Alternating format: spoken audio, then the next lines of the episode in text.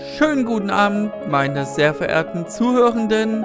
Herzlich willkommen zum Nerdship Podcast. Jetzt geht es weiter mit Die Ringe der Macht Teil 2. Viel Spaß! Ähm, Dave, was, was hat bei dir emotional ähm, die Abschiedsszene gemacht in der Folge 8? Zwischen Welche Hobbit, Abschiedsszene? Hobbit, äh, Mädchen so. und Familie. Ach, das ging mir, ach, das war mir relativ egal, ehrlich gesagt. Also ich fand den ganzen Hobbit-Kram äh, trollig, aber halt auch wenig. Äh, mhm. ich, ich, fand es dann tatsächlich noch mal ganz, also ich, ich war wirklich so ein bisschen investiert, dass da noch mal ein paar von denen gegen diese Sisters of Mercy mhm. äh, gekämpft haben und dass die dann alle nochmal auch so ein bisschen Hobbit-Kram machen konnten. Ne? Dass, dass mhm. dann der, der äh, Chef, sage ich jetzt mal, sich da unterm Laub versteckt und dann, ne, was die sogar schon vorbereitet haben. Hey, wir verstecken uns im Laub. Wir haben so Camouflage-X-Men-Fähigkeiten und dass du da so ein Messer da reinsteckt in die und so. Dass, dass die sich ein bisschen wehren konnten. Das fand ich schön. Und ich musste von Anfang an denken, also dass das Vorfahren der Hobbits sind, da brauchen wir jetzt nicht drüber reden, aber ich habe die ganze Zeit immer so gedacht, ja, es spielt zu lange vorm Hobbit. Das passt mhm. irgendwie noch nicht so richtig. Aber Gandalf erwähnt ja dem Bilbo gegenüber, hey, deine Mutter, die war krass. Deine Mutter war so eine richtige Power-Hobbit-Frau. Mhm. Und ich dachte immer, halt. Na, die wird es ja nicht sein können hier, mhm. unsere äh, äh, Haarfuß. Hauptfigur, die müsste ja tausende vielleicht. Jahre alt werden. Mhm. Aber ich denke halt, dass das eine, eine Beutlin schon ist. Also, nee, ich, ich glaube, der, der abenteuerlustige Teil ist entweder Tuck oder Brandybock. Ah, okay. Ja, aber dass das halt so eine direkte Vorfahrin ist, ich denke, das wird auf alle Fälle noch irgendwie kommen. Und ja, ich, also ich, ich fand noch ganz interessant, als die dann am Ende loszog.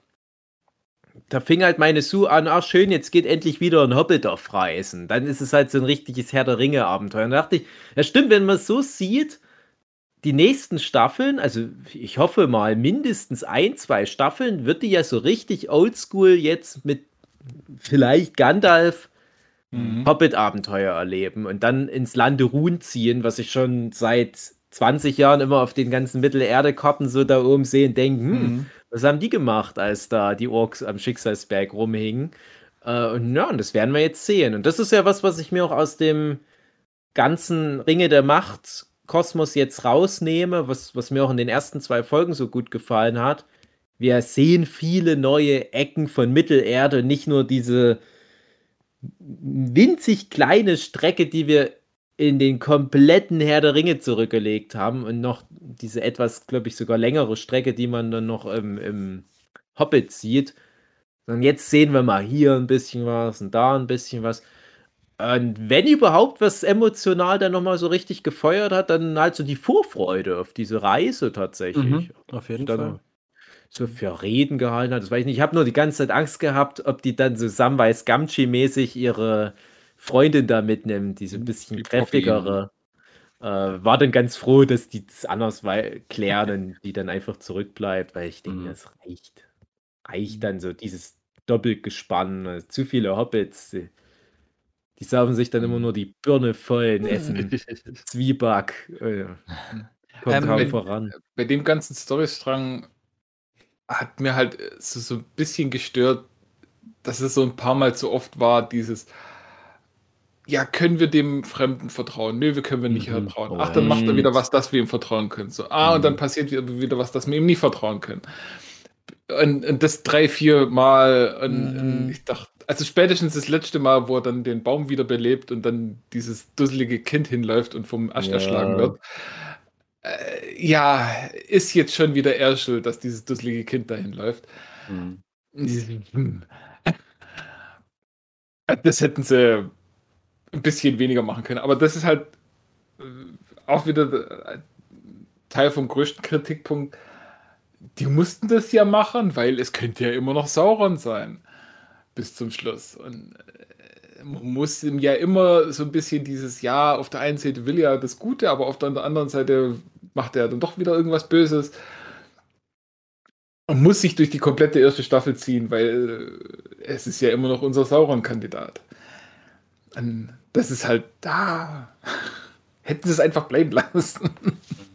Aber das Interessante ist, wenn du dann halt die Sauron-Auflösung hast, dann hast du ja so einen Ansatz von Saurons Erklärung oder von Halbrands Erklärung, wo der ganz gut wegkommt. Ne? Also eigentlich will ich ja, ja was Gutes. Mhm. Und das ist ganz interessant, weil du denkst, na, das ist, hm, noch wissen wir ja noch nicht, ob das der schlechtere Weg ist. Also noch, also das klingt so ein mhm. bisschen wie so eine Putin-Strategie. So.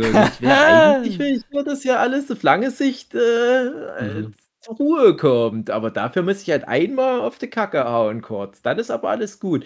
Ist ja auch bei, bei Star Wars und so weiter. Ne? Da hast du ja immer wieder so diesen Ansatz. So. Ja. Äh, dann ist halt aber immer die Frage, wie viel ist die Freiheit wert und was auch immer. Aber so was, was Heilbrand da so erzählt, klingt ja eigentlich wirklich nicht schlecht. Und dachte ich mir. Hm, vielleicht ist das gar nicht so gespielt gewesen, was der Heilbrand die ganze Zeit da äh, für einen Charakter hatte. Vielleicht ist der wirklich relativ sanftmütig im Kern. Und ja, so, so ein bisschen das Ding von Sauron. Sauron will ja den Kämpfen aus dem Weg gehen. Das ist ja ganz interessant. Hm. Ja, aber. Ja, auch interessant fand, ähm, der. Was fand ich jetzt interessant? äh, ja, genau. Äh, der wurde ja von Ada schon mal irgendwie getötet, meint Ada ja. Oder irgendwie mhm. sowas. Mhm. Und diese ganzen Orks sind ja Züchtungen mhm. von Ada und nicht ja. von Halbrand. Also die Serie macht da mhm. irgendwie dieses Fass, Fass auf, dass dieses ganze Ork-Gedöns eigentlich gar nicht Halbrands Idee oder Saurons Idee ist. Ähm, und dass der da eigentlich eher so ein bisschen dagegen ist. Und das heißt schon, dass er jetzt irgendwie ähm, er sieht sich ja dann auch tatsächlich als, als König der Südlande und dass er da so ein bisschen Stress mit diesem Ada hat und dass er da mhm. tatsächlich sagt so, hey, äh, ich war da früher zwar mal auf Morgoths Seite und das war ein bisschen doof von mir, aber hier jetzt geht es ja darum, die Menschen aus den Südlanden zu befreien von diesen bösen, bösen Orks und diesem bösen, mhm. bösen Adar. Also ich denke schon, dass es da nochmal stark in diese Richtung geht und vielleicht spielt es dann auch mit rein, dass es sagt, so, hey, ihr Leute aus den Südlanden und ihr anderen Könige, wo da noch reucht und fleucht, ich habe da so eine richtig coole Idee mit so ein paar Ringen, die ich euch gebe. ich könnte mir echt vorstellen, dass es in die Richtung geht, wie er da die anderen Leute davon überzeugt, dann auf seiner Seite gegen die Orks zu kämpfen. Ja. Und irgendwann mal muss es dann halt auch dazu kommen, dass es dann heißt, ach komm, so schlecht sind die Orks ja gar nicht. Die kann man für seine ja, eigenen Sachen einsetzen.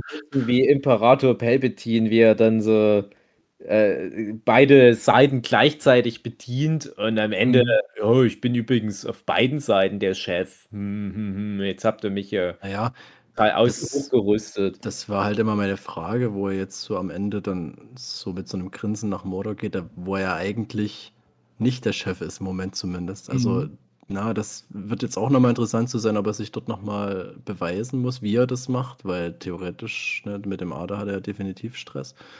Und wie sich das aufklärt, das wird sehr interessant. Ich denke, er ist erst Feind und macht sich dann Freund, zum Freund aus Sicht der Bösen. Na, ich denke, er bringt Ada um und ist dann selber. Naja, aber dann, setzt sich selber als Chef der Orks hin. Dann ist aber die Frage, weil es wurde ja gesagt ganz am Anfang, dass dieser Ader, wo man den noch nicht gesehen hat, dass die Orks ihm folgen. Mhm. Relativ bereitwillig, dass er da irgendwas passiert sein muss, dass er quasi als Chef angesehen wird und wie sehr dann die, die Orks unter Kontrolle hat. Also der muss da schon eine ordentliche Show abziehen, dass das dann halt von mhm. mir aus mit Angst ist, so siehe Darth Vader irgendwie. Der hatte auch am Anfang Probleme, sich zu profilieren unter den Imperialen, weil der halt einfach nicht akzeptiert wurde. Keiner wusste, wer das ist. Ne? Und, und hm, das wird auf jeden Fall noch interessant. Ja. Mhm. Ja, vielleicht sind Orks einfach nur ähm, sehr dumm und wenn der dann den entsprechenden Ring hat, dann ist das alles super easy. Dass die dann einfach mitmachen. Vielleicht wird es ja mit den Orks bis Staffel, ja, wann auch immer die dann diese, diese Schlacht machen. Vielleicht wird es ja einfach noch ewig lange ein Problem oder hat es am Ende von Staffel 2 gelöst. Also, weil es gibt halt schon genug äh, ähm, Konfliktherde, das ist so eher gut. Eine Sache, die ich mich aber immer noch frage, die so dieses ganze andere Zeitmanagement noch mit beeinflusst. Es ist ja die Geschichte auch mit von dem Isildur mit drin, um mal Mhm. schon so ein bisschen den nächsten Storystrang anzuteasen, aber die sind ja eng verbunden natürlich, die beiden. Und ich frage mich, wie viel die von dem Isildur-Plot bringen. Weil Is Isildur ist ja, Spoiler, ich weiß jetzt gerade nicht, ob das ähm, am Anfang von Die Gefährten auch so kommt, aber Isildur, der ist Mhm. ja auch so, der, der, der, der, der, der geht ja steil bergauf, die Karriere, und dann aber auch nochmal bergab Genau. am Ende. Und ich frage mich, ob dieses Bergab in der Serie vorkommt oder ob die auf seinem Höhepunkt Sieg gegen Sauron sagen, tschüss, Ende von Staffel 5, wir sehen uns vielleicht in der nächsten Serie. Oder ob die sagen, das ist jetzt nicht nur die, die äh, Serie über den Sieg über Sauron, sondern es ist die Geschichte, wie der Ring am Ende irgendwann mal bei Gollum landet, sagen wir mal so. Hm. Weil dann würde das bedeuten, dann könntest du im Prinzip die komplette letzte Staffel, wenn nicht noch mehr, eigentlich darüber erzählen, was mit Isildur nach dieser Schlacht noch passiert. Und das, ich weiß nicht, ob es da irgendwelche Pläne gibt, aber ich frage mich das jetzt, wie viel die dafür einplanen oder ob die dann sagen, ja, wir machen schon in der letzten Staffel diese Schlacht gegen Sauron und dann machen wir so ein bisschen fast forward, wie geht's mit Isildur weiter, wie geht's bergab und wie wird er dann irgendwann mal, wie war's, relativ unrühmlich, kommt er dann mal um und verliert dabei Mhm. den Ring Ja, und überfallen auch, oder so. der der macht auch, soweit ich es weiß, gar nicht wirklich viel. Also ich glaube, der pflanzt noch irgendwie so ein paar Bäume in der Gegend. Und dann war es das auch Hm. schon. Also Ah, okay. die, die haben ja die Schlacht gewonnen und sind dann gleich zu dem Berg und wollten den Ring reinwerfen. Und dann macht er das nicht, nimmt ihn wieder zurück. Und ja, wie Ja, gesagt, genau. dann äh, geht er, glaube ich, irgendwo nach Gondor, pflanzt dort diesen weißen Baum und geht noch irgendwo Naja, anders hin und macht Das dort noch irgendwie jetzt bei was. Silvin, ja, viel ist das ja nicht, aber das klingt auch nicht viel, wenn da steht, ja, und dann hat halt der Sauron als Verführer Ja. den Elben gesagt, hier macht mal, und jetzt ahnt, bahnt sich an, dass das zwei, drei Staffeln werden könnten. Und ich glaube nämlich, genau das, was du jetzt erwähnst, das habe ich auch mal irgendwo gelesen, deswegen habe ich das mit dem Isildur immer so ein bisschen im Hinterkopf. Ich kann mir gut vorstellen, dass die da so eine richtige Sopranos-mäßige große Nummer noch draus machen. Von wegen, der geht da hin und pflanzt einen Baum. Der wird da richtig schön noch, wie ja alle Ringträger, auf die schiefe Bahn geraten. Das ist meine Prognose, dass Mhm. die dafür bis zu einer kompletten Staffel einplanen. Die wird dann natürlich ein bisschen antiklimaktisch, aber es passt ja irgendwie so zum Herr der Ringe. Ja, das, es kommt ja immer noch was nach dem großen Highlight. Ja, Aber was willst du oh. dann parallel noch erzählen? Das Ding ist halt die Szene, also wenn die sich jetzt quasi an die Filme dann nochmal dranhängen wollen, die Herr der Ja. Ringe-Filme, die Szene gab es ja in der Extended Edition. Also das wurde ja Ach gezeigt, so. wie Isildur erschossen wurde da auf diesem. Waldweg und dann im Fluss da Ich habe tatsächlich, weggeschwommen ist. Die Gefährten ist der einzige Film, den ich nie in dem Extended Cut gesehen habe. Na, Hab okay. ich auch immer übel genommen, dass der so viel umschneidet und nicht nur zu, hinzufügt, sondern tatsächlich auch. Man hat den Film halt irgendwie 20 Mal gesehen oder mehr und dann kommt da diese Extended Edition und die macht erstmal völlig alles anders und schneidet Szenen um. Das fand ich immer schwierig, da reinzukommen. Aber tatsächlich gibt es so dieses, wobei die war auch in der normalen Edition dabei, glaube ich. Also die ist, Stimmt, ja, ja. die ist, die ist dabei, wo der Also Isildur wie erschossen glaube wird. ich, schon irgendwie. Also, weil weil es ja dann relativ schnell überging zu, ja, und dann hat dann mal irgendwie im Fluss Genau, und dann. viel später ja. der Bilbo dann den Ring gefunden.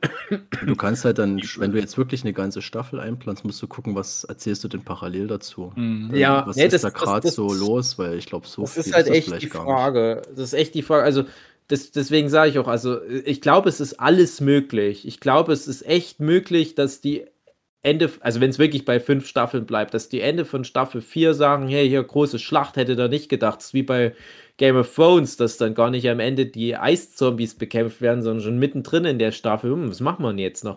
Und genau dieses, was wir denn jetzt? noch?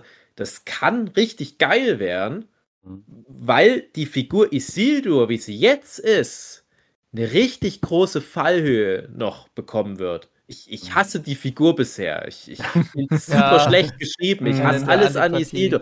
Ich finde, den Papa haben sie richtig gut hinbekommen. Mhm. Den, den mag ich super gerne. Das ist ja genauso das äh, wie er sein soll, aber der ändert sich ja auch nicht groß. Ne? Der wird ja dann noch eine große Nummer in Mittelerde noch, Spoiler.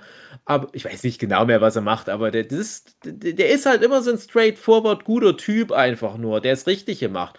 Aber der Sohn, der wird jetzt so übertrieben Disney-Prinzessinnenhaft eingeführt. Hm. Und es nervt alles. Ich habe ja neulich schon meinen Rant drüber gehalten. Ich fange jetzt nicht nochmal an, aber es gibt doch nichts, was der dann noch, zum Beispiel in der Schlacht gemacht hat, wo ich sage, okay, jetzt hier Redemption, jetzt ist er cool. Der muss erstmal cool werden. Das ist jetzt das Ding. Aber der ist doch jetzt tot, ganz sicherlich. Ach ja, stimmt. Das ist wirklich seltsam. Ja, wo wir wieder bei dem Thema wären, wo ich mich dann frage, könnte es auch ja. irgendwie so wiederbelebte Leichen ja. geben. Aber gehen wir mal davon aus, es wird dann irgendwann immer mehr so der Fokus auf den gerichtet. Da gehe ich ganz doll davon aus, auch auf diesen komischen Junge. Mhm. Das wären dann so ne, große Charaktere noch. Und ich, ich frage mich, ob die die bewusst so scheiße die beiden Charaktere eingeführt haben, dass die dann ja irgendwie zusammen trainieren können in Best Buddies und die kämpfen dann schon mal zwischendurch irgendwie gegen was damit der Isildur reifen kann. Und dann ist das wirklich mal so ein Aragorn-mäßiger Held und dann auf der Höhe seines Könnens so richtig. Ja, du, du weißt dann, oh ja, der war so scheiße, der war so richtig wie eine dumme Disney-Prinzessin. Jetzt ist der so cool. Wie konnte ich den nur hinterfragen? Und dann, bam, hier noch eine komplette Staffel der Abstieg. Und das könnte richtig geil werden, so Breaking Bad-mäßig. Mhm. Kann aber auch sein, das wird nur drei Folgen oder eine Folge vielleicht sogar noch. Würde auch funktionieren. Letzte Folge. Das ist wie bei mhm. Fantastische Tierwesen, wo man dann an Potter anschließen wird, ganz sicher. Das ist dann aber halt so After-Credit-Scene-mäßig oder die letzten paar Minuten. Und ich glaube auch, das wird dann vielleicht so eine Folge nochmal sein. Das Ding ist, äh, wenn man jetzt so drüber nachdenkt, die haben den ja nicht grundlos jetzt da gelassen. Ne? Das ist ja jetzt Mordor aktuell, wo der noch abgammelt da unter mhm. seinem. Mhm. Und der wird dann natürlich einiges sehen. Und ja, das ist wahrscheinlich, ja, ist ein bisschen doof geschrieben dass sie denen noch, noch einen Grund geben, warum der oder was der dort sehen wird. Ja, das spielt natürlich alles noch eine Rolle. Hm. Aber ja. André, hast, hast du diese Mordor-Nummer geahnt, als jemand, der nicht ganz so in der Materie ist? Äh, nee, gar nicht. Da habe ich mich das so, ah, das Berieseln-Ding cool. halt, so wie Philipp meint, dass ich da eben mhm. nicht so viel hinterfrage und einfach mich berieseln lasse, zumal ich ja eben nicht so investiert war ja. in die Serie. Ähm, hatte ich dann gesagt, ach so, ja, ach, na klar, jetzt macht das Sinn, der Vulkan, mhm. ja, doch. Okay. Ich habe immer, als der Berg schon einmal gezeigt wird, so gesagt, na, das müsste ja dann geografisch gesehen eigentlich der Schicksalsberg sein. Mhm. Ja. Aber ich war trotz, also ich war jetzt da nicht mehr überrascht, aber ich fand das cool, diese ja. Transition und, und wie schön frucht, na, verhältnismäßig fruchtbar das Land am Anfang noch ist. Ähm, was ich jetzt nicht so richtig verstanden habe, diese, diese Krebsflecken, die überall in Mittelerde erscheinen. Mhm. Ah ja, stimmt. Hm. Der ähm, Ja, der, der, der, das ist ja auch dort. Und da dachte ich mal, na, ist das, weil die Orks dort einen Tunnel graben und äh, dass die hm. da irgendwie das vergiften, aber dann ist ja auch in dem Lindern der Elbenkrebs auch ausgebrochen. Äh, und ich frage mich, wer macht den Elbenkrebs? Das ist jetzt nur mal so eine ganz kurze Zwischenfrage, können wir gleich nochmal dazu reden. Aber fast für mich schon meine Lieblingsszene oder Szenario eher ist Folge 7 als Galadriel und der unsympathische Junge, ich weiß nicht, Theo oder so. Theo, Theo. Als die durch diese Landschaft da gehen die haben, glaube ich, ja. irgendjemand gesucht oder so. Und es ist alles so in Nebel und so rosa mhm. und die Bäume, die glühen noch so richtig. Mega geil. Also mhm. da dachte ich, da, das ist wahrscheinlich sogar größtenteils ein echtes Set einfach nur. Und das ist jetzt ja. nicht so dieses Bam Bam, ständig explodiert im Hintergrund, was wie in so einem Marvel-Film, sondern einfach nur, guck mal, was wir für ein geiles Set gebaut haben. Wir beschäftigen uns jetzt mal 20 Minuten mit dem Set genießt das mal. Das fand ich richtig, richtig stark. Richtig gut. Mhm. So als hab Übergang, bevor es dann wirklich dieses finstere Mordor wird. Ja. Das habe ich mich damals schon im Trailer gefragt, weil das sah immer so nach Fegefeuer aus. Ich wusste, also ich hätte damals gar nicht gedacht, dass das überhaupt in der, auf, ich sag mal, in der echten Welt passiert. Ich dachte, das wäre irgendeine Traumsequenz oder mhm. was, weil das mhm. wirklich so abgefahren aussah. Ja, das haben sie gut getroffen. Philipp, wenn du redest, nicht, nicht dabei klicken. oh, Entschuldigung. Mhm. ähm, mich würde interessieren, was ihr dazu denkt, warum Galadriel bei der Vulkanexplosion einfach nichts gemacht hat, einfach nur rumgestanden. Ja, was soll sie denn machen? Ja, ja nicht, rumlaufen, in, in Deckung gehen halt. Ja, wo denn? Mhm. Aber ja. wie cool wäre es, so ein typischer Galadriel-Moment, ja, auszubrechen. Ja. Also das ist ja genau das. Alle anderen in dem Dorf kriegen Panik und versuchen sich zu verstecken und alles Mögliche. Und dann fliegen halt da Gesteinsbrocken auf die drauf und dann sind sie tot. Ja, pff, es ist scheißegal. Wenn du dich ja. bewegst, kann es sein, wirst getroffen. Wenn du stehen bleibst, kann es sein, wirst getroffen. Mhm. Sie sagt sich dann halt einfach so, pff, okay, dann bleibe ich halt mal stehen. Es gab also, die schöne Szene in dem Prince of Persia Film damals mit Jack Gyllenhaal, wo er dann, wo der Sandsturm aufkommt und die Prinzessin da sagt, äh, wir müssen fliehen und der sagt, ja, nur eine Prinzessin denkt, dass sie vor dem Sandsturm fliehen kann. Mhm. Wo er halt auch dann Zelt aufbaut und das über sich ergehen lässt. Ne? Das, mhm. Ich habe ein interessantes Video gesehen, weil man hat ja nicht so wirklich eine Vorstellung, was es bedeutet, wenn ein Vulkan ausbricht. Und so eine Simulation, wie das war, als der Vesuv ausgebrochen ist und Pompeii untergegangen ist. Weil man dann auch denkt, naja gut, das ist relativ weit weg und du packst da halt deine Sachen und haust ab, aber mm. Pustekuchen kannst du mm. vergessen, das war im stündlichen mm. Takt so, wie das dort aussah innerhalb von ein paar Stunden, das ist, kannst du dir nicht vorstellen. Also. Ja, vor allem, was so ein Vulkan alles mit sich bringt, so die Druckwelle, diese, genau. wenn es sich wieder zusammenzieht, so eine Druckwelle, das ist jetzt nicht ganz so krass wie bei so einer Atombombe, aber das ist ja wirklich so diese Phasen von einem Vulkanausbruch. Wir reden noch nicht mal von den Gesteinsbrocken, die dann noch runterfliegen. Ne? Und dann hast du ja da diese ewige Dunkelheit, die jetzt auch noch ein. Mordor dann mit sich bringt. Ich fand es schon, also es ist auch interessant, dass dann dieser Vulkan, den man ja so kennt, dass das halt so eine große Nummer dann erstmal ist, dass das so, so ein mhm. zentraler Plotpoint auf einmal ist. Das hat mich dann, das, das ist ja schon nahezu Fanservice. Ich hatte also ich beim Gucken sehr, sehr hm? gefreut. Hat beim Gucken gedacht, hä, ist das korrekt, dass einfach Wasser ausreicht, damit ein Vulkan ausbricht? Ja. Und hab das so ein bisschen ja. recherchiert. Ja, ja, doch. Ja. Ist, ist, ist äh, physikalisch korrekt. Dass das da halt die sehr spannend so offen liegt, war halt interessant. Ja. Ich fand es halt sehr spannend, dass man ja äh, ein paar Folgen lang sieht, wie sie da diese Tunnel graben und alles Mögliche. Und man hm. hat ja nicht so mhm. wirklich eine Ahnung, ja, was wollen die denn mit diesen dusseligen Tunneln? Okay, die mögen keine Sonne, kein Sonnenlicht. Ja. Dann äh, ist es ihre Art, sich fortzubewegen oder so irgendwas, aber warum machen sie es dann überirdisch auch? Und das ist doch dann voll unpraktisch und alles. Und dann ist ja eben in dieser sechsten Folge, sieht man endlich, ja, da dafür haben sie es benutzt. Ja. Das ist ja auch schlau, ne? Die mhm. brauchen ja die Dunkelheit, die haben sie ja jetzt dadurch geschaffen, haben alle Gegner tot gemacht. Ist natürlich auch wieder, kommt natürlich den Figuren sehr entgegen, dass kein Hauptcharakter gestorben ist. Naja. Hm. Auch der Isildur ist tot, ich bin ganz sicher, dass ich Ah ja, stimmt. Ja. ja. und der eine, der eine Freund, der doch die hm. Verlobte hat, da. Oh nein, ah, der mir so egal war. Ja. naja, also bei, wenn das Game of Thrones gewesen wäre, da wäre auch Galadriel gestorben. Also, da hätten sie nichts gekannt.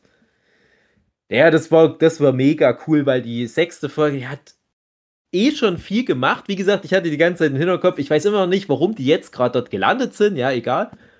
Aber wie dann immer noch was kam, noch was kam, noch was kam. Und dann bricht trotzdem noch der Vulkan aus. Mhm. Ja, das war deswegen ja, ist die Folge so stark. Ihr habt doch schon genug gemacht, ihr müsst nicht noch mehr. Doch. Doch. Mhm. Aber für mich zum Verständnis hat das jemand, also das wurde ja herbeigeführt. Das war ja mhm der Typ, ne, der mit seinem Schwert, oder ich glaube, der hatte der dieses Schwert dafür ja. da in diesen ja, Sockel ja. gesteckt, ne? Ja, ja. Das, Schlüssel. Hieß, das war ja vorbereitet, diese Situation, dass der Vulkan theoretisch mal zum Ausbrechen gebracht werden kann.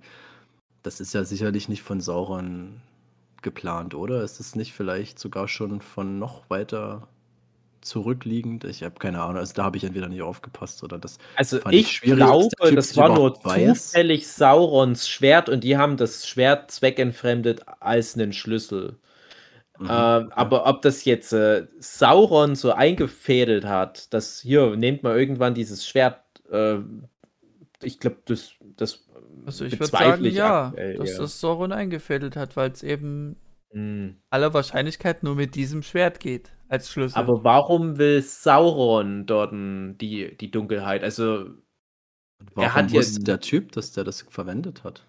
Nee, also ich, das ist halt der Punkt. Ich, ich glaube nicht, also ist jetzt nur so eine Interpretation. Also ich glaube ganz doll, dass der Ada keinen Bock auf Sauron hat. Dass die da ihr mhm. eigenes Ding drehen und irgendwann muss Sauron ja alle Völker vereinigen und der fängt halt bei dem Volk an, von dem wir, haben ja vorhin schon besprochen, von dem man denkt, es war doch schon immer sein Volk, die Orks. Nee, nee, auch die muss er mit vereinen.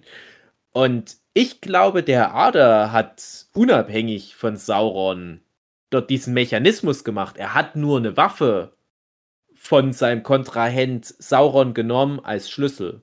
Ja.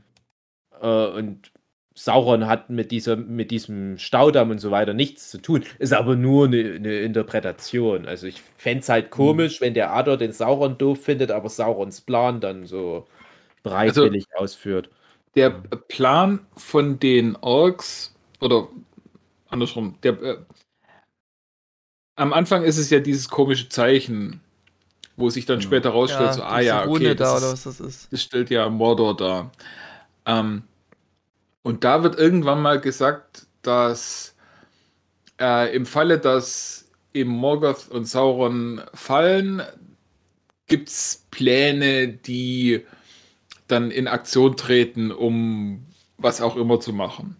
Mhm. Von wem jetzt genau die Pläne sind, weiß man nicht, aber es kann schon sein, dass die eben entweder von Sauron oder Morgoth äh, so vorbereitet worden sind. Und da ist jetzt die Frage, wie kann das dazu reinpassen? Da könnte man sich überlegen zu sagen, ja, ähm, Ada hält ja die Orks für, oder sagt ja, Orks sind, sind mein Volk, ich habe die erschaffen, ich bin ihr Vater. Und er weiß aber von diesem Plan, ähm, der in Aktion treten soll, falls Sauron und Morgoth äh, vertrieben sind. Und er, also der Plan war dann schon irgendwann, dass sie sagen, ja, wir, wir machen hier unser eigenes Land mit Blackjack und Nutten. ähm, äh, und er denkt ja aber, er hat Sauron umgebracht und sagt sich jetzt, ja gut, ähm, Sauron ist jetzt wirklich tot, aber äh, den Plan gibt es ja immer noch, es ist ja noch immer alles vorbereitet. Mhm. Dann ziehe ich das jetzt einfach durch und dann haben meine Orks hier einen Platz, wo sie leben können. Also so könnte ich mir das irgendwie erklären. Ich weiß nicht, ob das alles hundertprozentig reinpasst, aber vermutlich schon. Und jetzt dummerweise ist Sauron halt so einer, der nicht einfach tot geht, sondern der kommt dann halt wieder. Wie wird Sauron eigentlich Und zu dem Auge? Jetzt gibt er wird nicht zu dem Auge.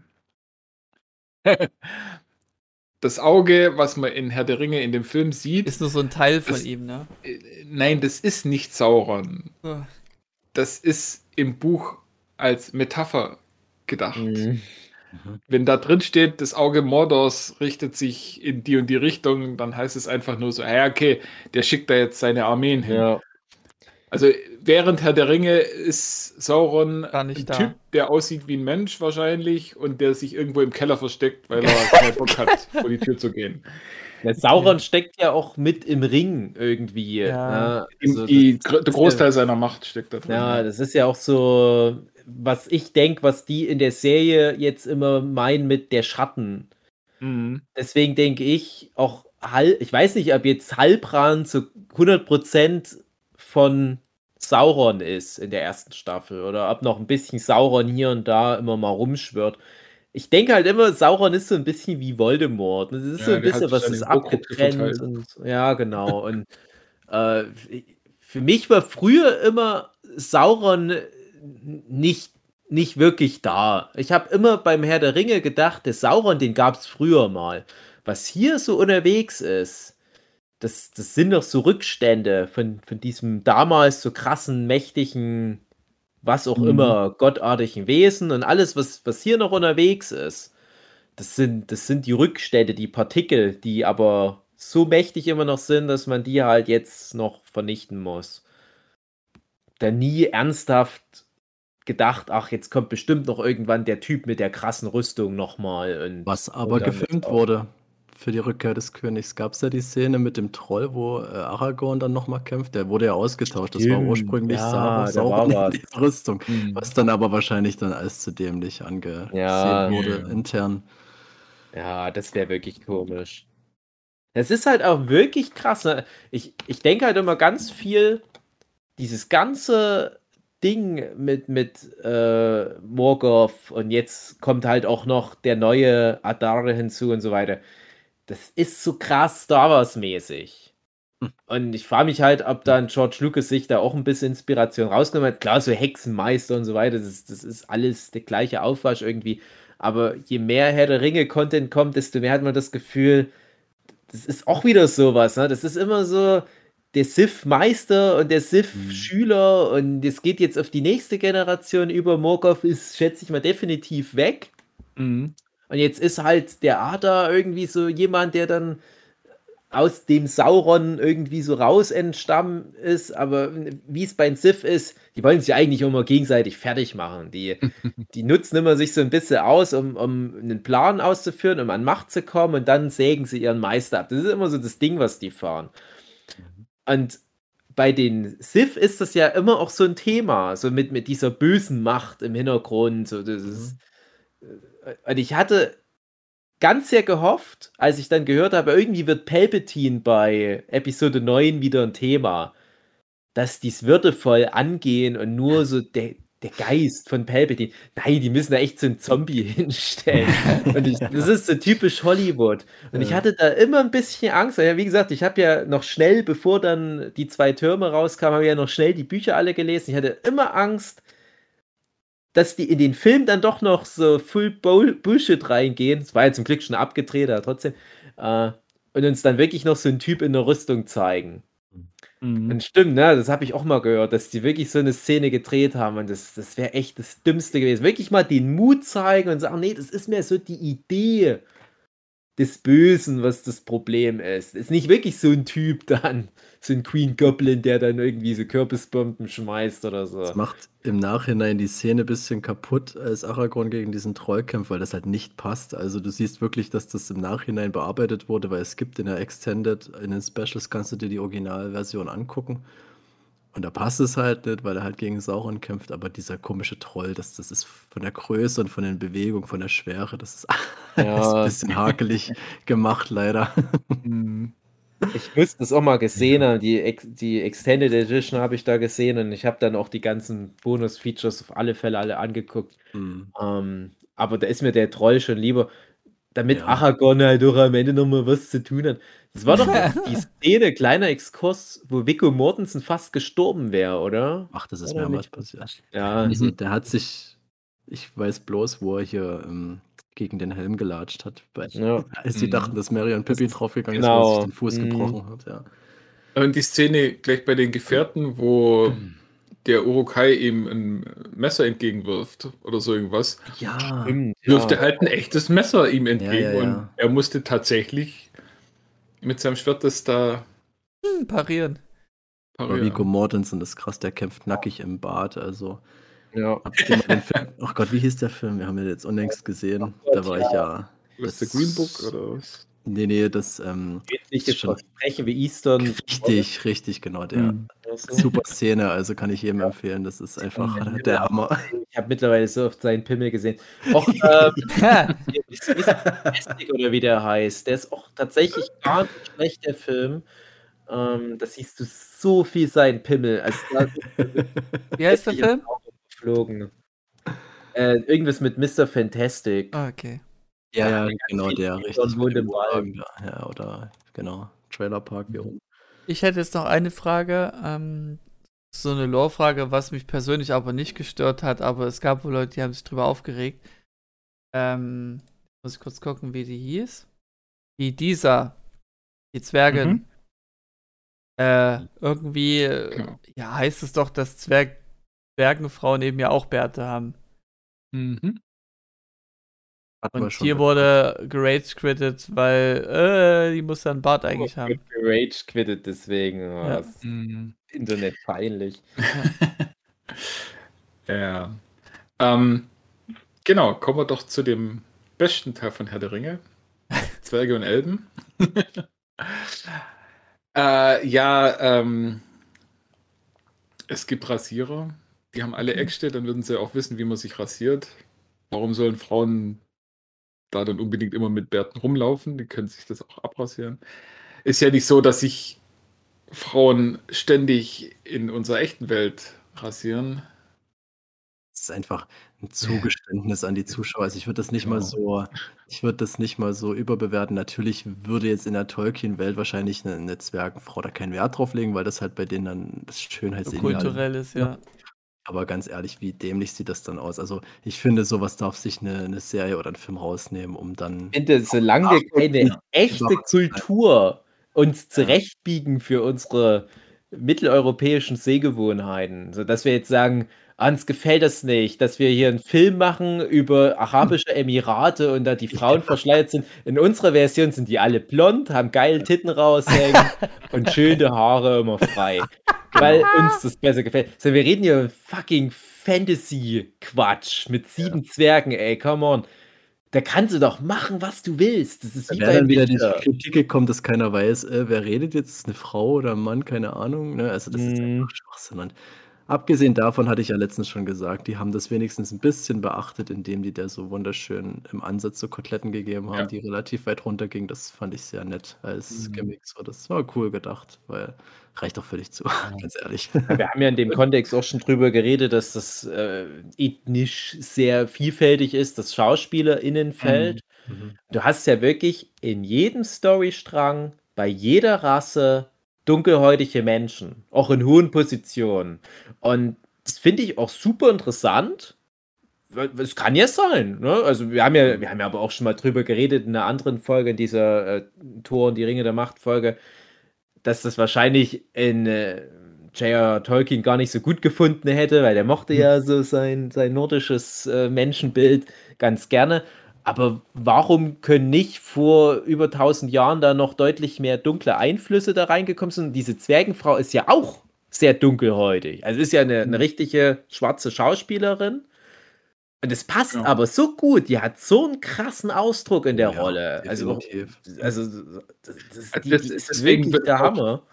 Behaupten, ähm, wenn das jetzt von einer Weißen. gleichhäutigen, blonden oder vielleicht auch rothaarigen gespielt worden wäre, dann wäre die Diskussion über den Bart niemals entstanden. Also mhm. das ist, die Leute mochten nicht, dass da es eine dunkelhäutige Zwergin gibt mhm. und ach, über was kann man sich denn beschweren? Ach, die hat ja gar kein Bart, obwohl das doch der große Ja, Witz das ist echt die Frage, das ist echt komisch. Es ist ganz, ganz klar, woraus dieser Kritikpunkt, aus welcher Richtung der kommt. Hm. Braucht man auch gar nicht rumdiskutieren. Das ist einfach Blödsinn. Ich gebe zu, ich war am Anfang, als ich die Plakate gesehen habe, auch ein bisschen besorgt, weil ich dachte, das ist halt wieder die Disney-Checkliste, was ich ja grundsätzlich nicht mhm. mag. Ähm, aber die Serie ist halt dann. Also ich, im Herr der Ringe hätte es mich gestört. Hätten die jetzt irgendwie eine Herr der Ringe-Serie nochmal aufgesetzt und da wäre alles so anders gewesen, das hätte mich gestört, weil wahrscheinlich auch aus Gewohnheit, ne, wenn man die Filme kennt.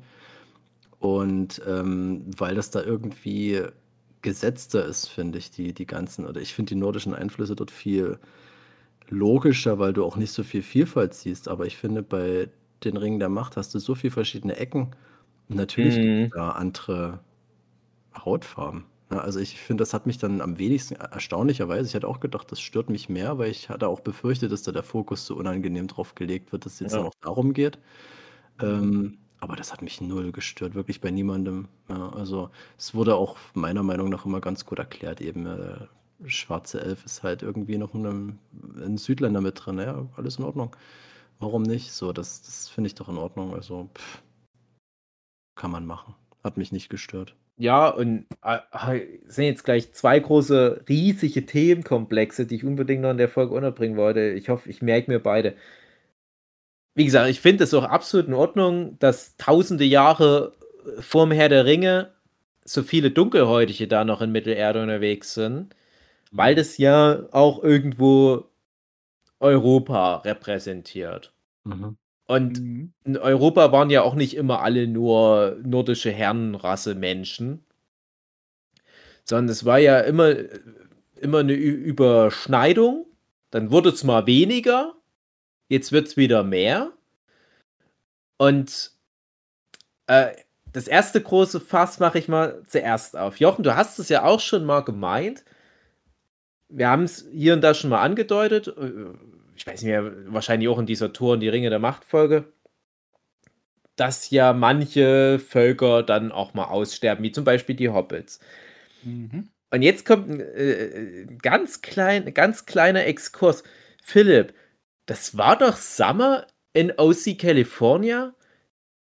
die den Spruch gebracht hat, als es irgendwie um Herr der Ringe geht, dass die mitteleuropäische, äh, äh, dass, dass die die europäische Geschichte des Mittelalters nicht interessiert. Weil irgendwie Richtig, genau. Und Herr der Ringe, ist das das mit den Schwulen auf dem Berg oder was sie gesagt hat? da ist es so ein bisschen wie, haha, Summer ist blöd. Aber nein, es bringt es ja auf den Punkt, weil ja Tolkien selber sagt, das ist ja. eine alternative Vergangenheit für Europa. Genau. Und irgendwann mhm. kommt Mittelerde in unserer Jetztzeit an. Das ja. ist so wie der biblische Schöpfungsmythos, das ist es nicht, sondern es ist meiner. Aber das endet dann damit, hier ist Deutschland, hier ist Frankreich, hier ist Großbritannien, hier ist das Mittelmeer, drüben ist USA. Und nach mhm. der Logik macht es doch alles auch Sinn, dass dann zwischendurch so ein Whitewashing ist, dass du dann. Äh, mhm. Ich, da, da, kommt jetzt mal noch eine Frage. Jochen, wie weit gehen denn Tolkiens Aufzeichnungen? Weil äh, du hast ja schon mal angedeutet, zwischen den Zeitaltern, da gibt es dann manchmal so einen Prozess, wo dann mal auf einmal die Erde nicht mehr flach ist, sondern rund. Mhm. Frage 1. Ist das immer auch mit mit äh, Prozessen verbunden. Ich sage jetzt mal zum Beispiel Plattentektonik, dass die Bewohner dieser Welt das merken. Und Frage Nummer zwei. Ähm, wie weit hat Tolkien das vorskizziert? Wahrscheinlich dann auch mit im Silmarillion oder was? Kommt das dann schon irgendwann die Welt unserer jetzigen Welt nahe oder bist du dann am Ende von seinen Aufzeichnungen immer noch so wie, ja, es könnte jetzt schon so langsam die Landmasse von Afrika hier unten sein, aber äh, fehlt schon, fehlen noch ein paar Zeitalter. Ähm, also gerade die Landmasse von Afrika, die sieht im zweiten Zeitalter, wo die Ringe der Macht auch spielen, sogar noch viel stärker aus wie Afrika als im dritten dann. Mhm. ähm, aber ja, äh, das sieht man und kann man auch so grob erkennen. Also äh, Mittelerde ist ja tatsächlich so ungefähr dort, wo Europa sein soll. Und mh, da, da, muss man sich noch sehr, äh, ähm, muss man sehr dran glauben, dass es irgendwann mal zu Europa wird. Aber Afrika passt ungefähr. Äh, da so alles, was, was Richtung Asien geht, da ist ja eh egal, weil da kommt nicht viel drin vor.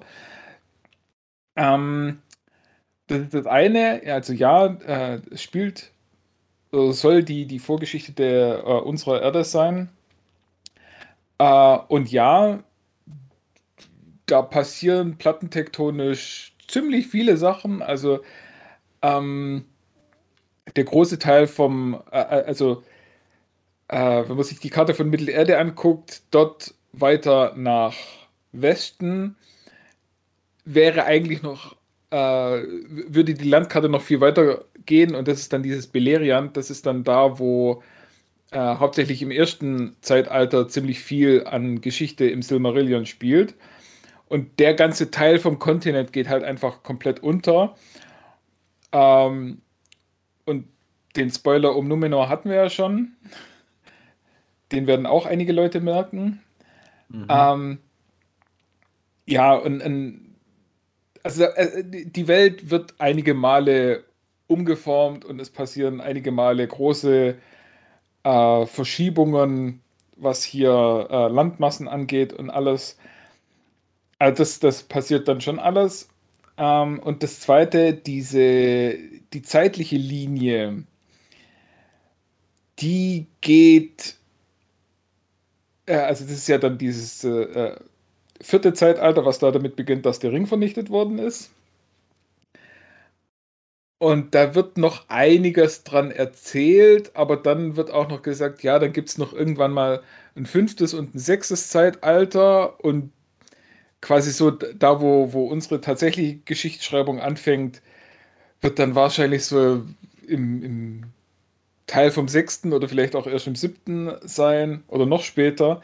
Aber da lässt er sich dann nicht mehr so wirklich drüber aus. Also ich habe jetzt, wie gesagt, muss immer dazu sagen, ähm, ich habe erst angefangen, mich mit dem Legendarium wirklich zu beschäftigen. Ähm, aber also nach allem, was ich bisher gesehen habe, äh, vom fünften und sechsten wird gar nichts mehr berichtet. Mm. Ja, ich wusste doch nur noch vom vierten Zeitalter äh, hm. alles, was mit den Gefährten zu tun hat. Und dann war ich aber auch ja. raus. Da habe ich gedacht, äh, ich weiß gar nicht, ob danach noch so viel kam, nee, aber. So wirklich viel passiert da auch nicht mehr. Also da wird jeder noch irgendwie äh, zu Grabe getragen, buchstäblich, mhm. oder verschifft, was auch immer. Mhm. Ähm, und dann hört es auch irgendwann mal auf. Also das ist, da geht es halt einfach nicht mehr wirklich viel weiter. Ja. Die Erzählung. ja, du hast ja das von den Hobbits erzählt, wie die dann mehr oder weniger aushungern kulturell. Genau. Da frage ich mich zum Beispiel, was das für ein Zeitalter dann noch wäre. Wahrscheinlich ja auch ich, schon das vierte. Ich schätze, dass das alles noch im vierten passiert. Also zumindest ähm, ist ja noch Aragorn, der dann sagt, äh, hier das Auenland soll den Hobbits gehören und die ähm, sollen von den bösen Fremden beschützt werden. Und wir machen hier jetzt die Handelsstraßen um das Auenland drumherum. Ähm, und, und stell, stellen dort dann noch irgendwelche, wahrscheinlich irgendwelche Waldläufer ab, die dann einfach dafür sorgen, dass äh, keine Fremden ins Auenland reinkommen und da irgendwie Terror machen, weil das ist ein bisschen so das Ende von äh, vom Herr der Ringe.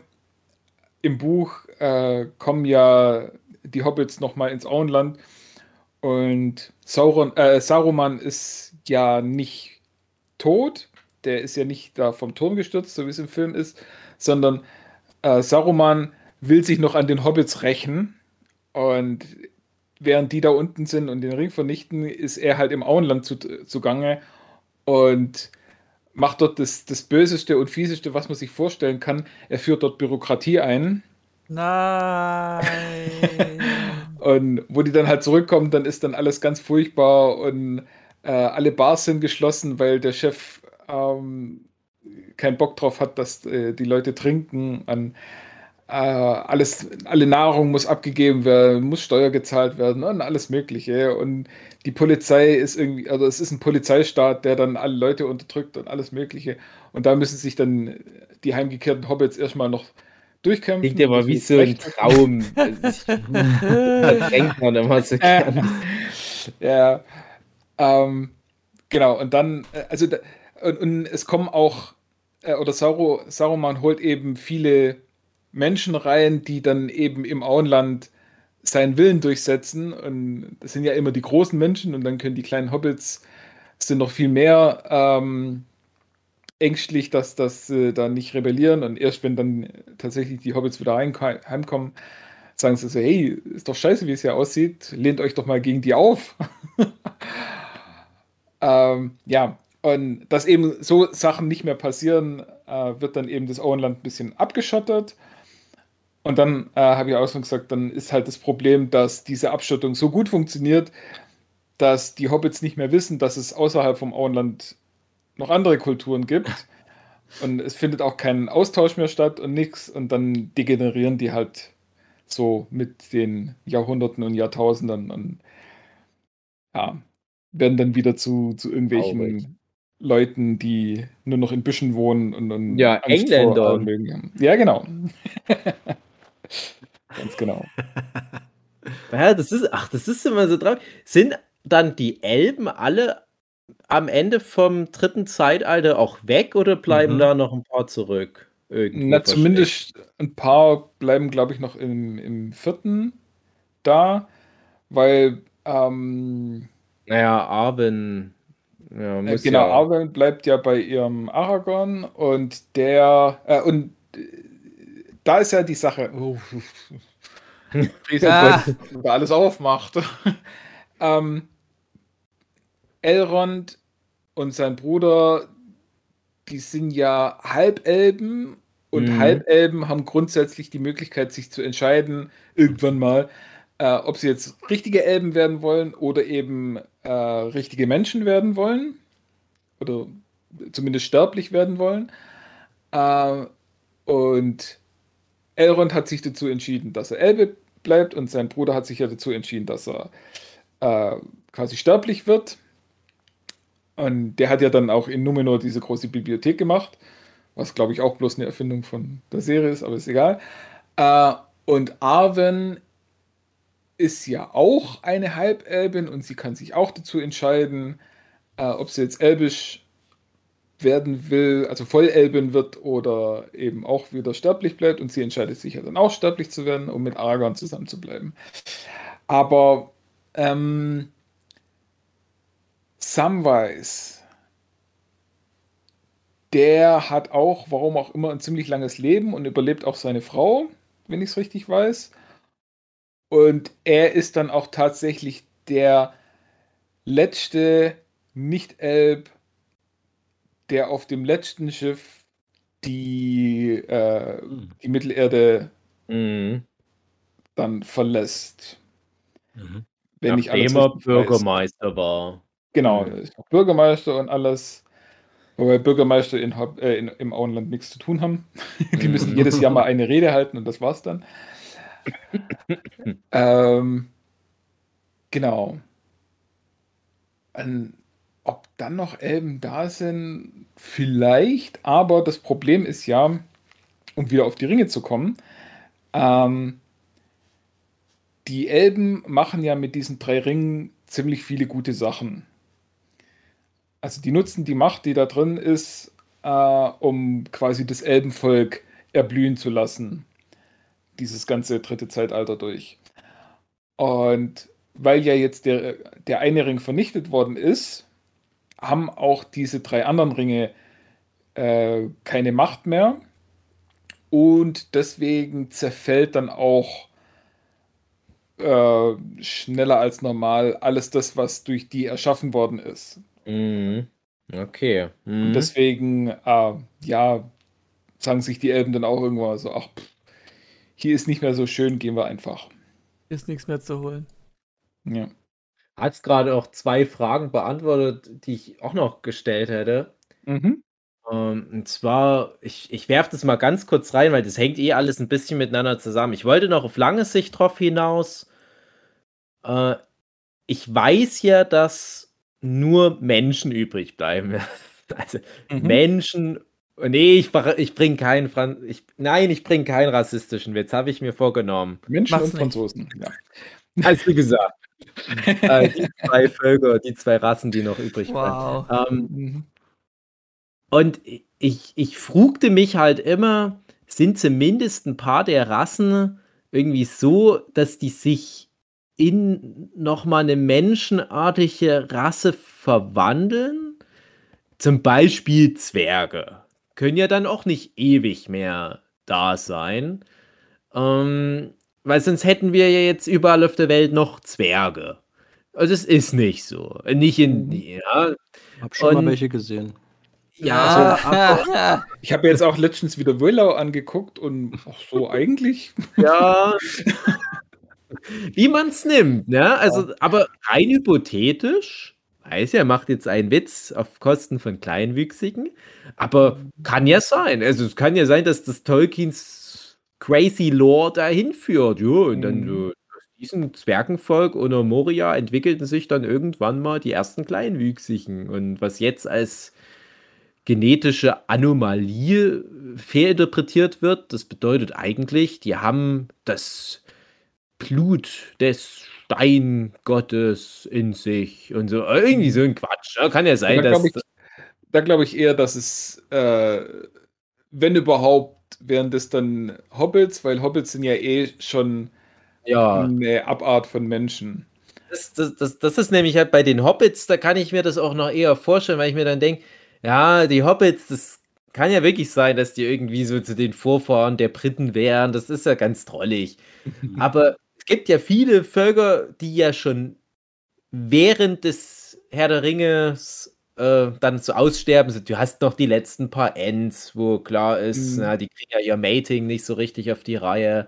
Äh, bei den Orks, keine Ahnung, ob dann nur weil da halt die da mal Krieg führen, ob dann wirklich alle Orks tot sind, aber ne, gut, auf lange Sicht. Ähm, die werden dann wahrscheinlich so rausgemobbt aus der Welt. Die Elben die fahren ja im Prinzip nach Nordamerika auf lange Sicht. Äh, also, ja, nee, die, also Valinor ist nicht Amerika.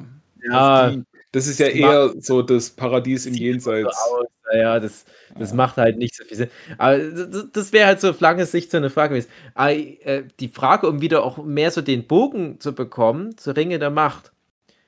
Wir haben ja jetzt erst die drei Ringe und es kommen ja noch einige dazu. Aber diese drei Elbenringe sind ja schon so die populärsten mit. Und mhm. man weiß ja auch, also Elrond, Galadriel, mhm. die sind Ringträger und noch irgendjemand, den ich vergessen habe. Gandalf. Ach, der hat den. Gandalf hat den Feuerring. Ah, okay. Und hat das. War das noch im, in den Herr der Ringe-Filmen nochmal irgendwie Thema, dass die ja auch alle noch so Ringe haben? Nee, nicht so wirklich. Gefährten nee, am Anfang und dann nie wieder. Ja. Ja. Genau. Aber das ist schon das, das eine, was du jetzt noch gesagt hast, dass die die Ringe schon auch doch noch verwenden, das ist schon mal gut. Und ich habe noch graue Erinnerungen, dass die Zwerge äh, auch relativ widerstandsfähig waren. Mhm. Nur halt die Menschen, ne? Das ist ja klar, die werden zu den ja. Ringgeistern. Aber was ist mit all den Ringen, die noch irgendwie dann existieren? Da gibt es nicht wirklich viele. Also, ähm, die, die, die neuen Ringe für die Menschen, das sind ja die, aus denen dann diese Ringgeister werden, diese Nazgul. Und die Zwerge, ja, die werden nicht von dieser Macht beeinflusst, also die, denen kann Sauron nicht seinen Willen aufzwingen, aber äh, durch die Ringe werden die Zwerge immer gieriger. Und hm. durch die Gier äh, machen sie dann dumme Sachen. Und was ja auch äh, gesagt wird, diese Ringe können zum Beispiel von, äh, könnten auch von Drachenfeuer zerstört werden. Ja. Und wahrscheinlich sind die meisten von den Zwergen einfach durch Drachen gefre gefressen worden. Mm. Ähm, das heißt, die Ringe sind einfach kaputt.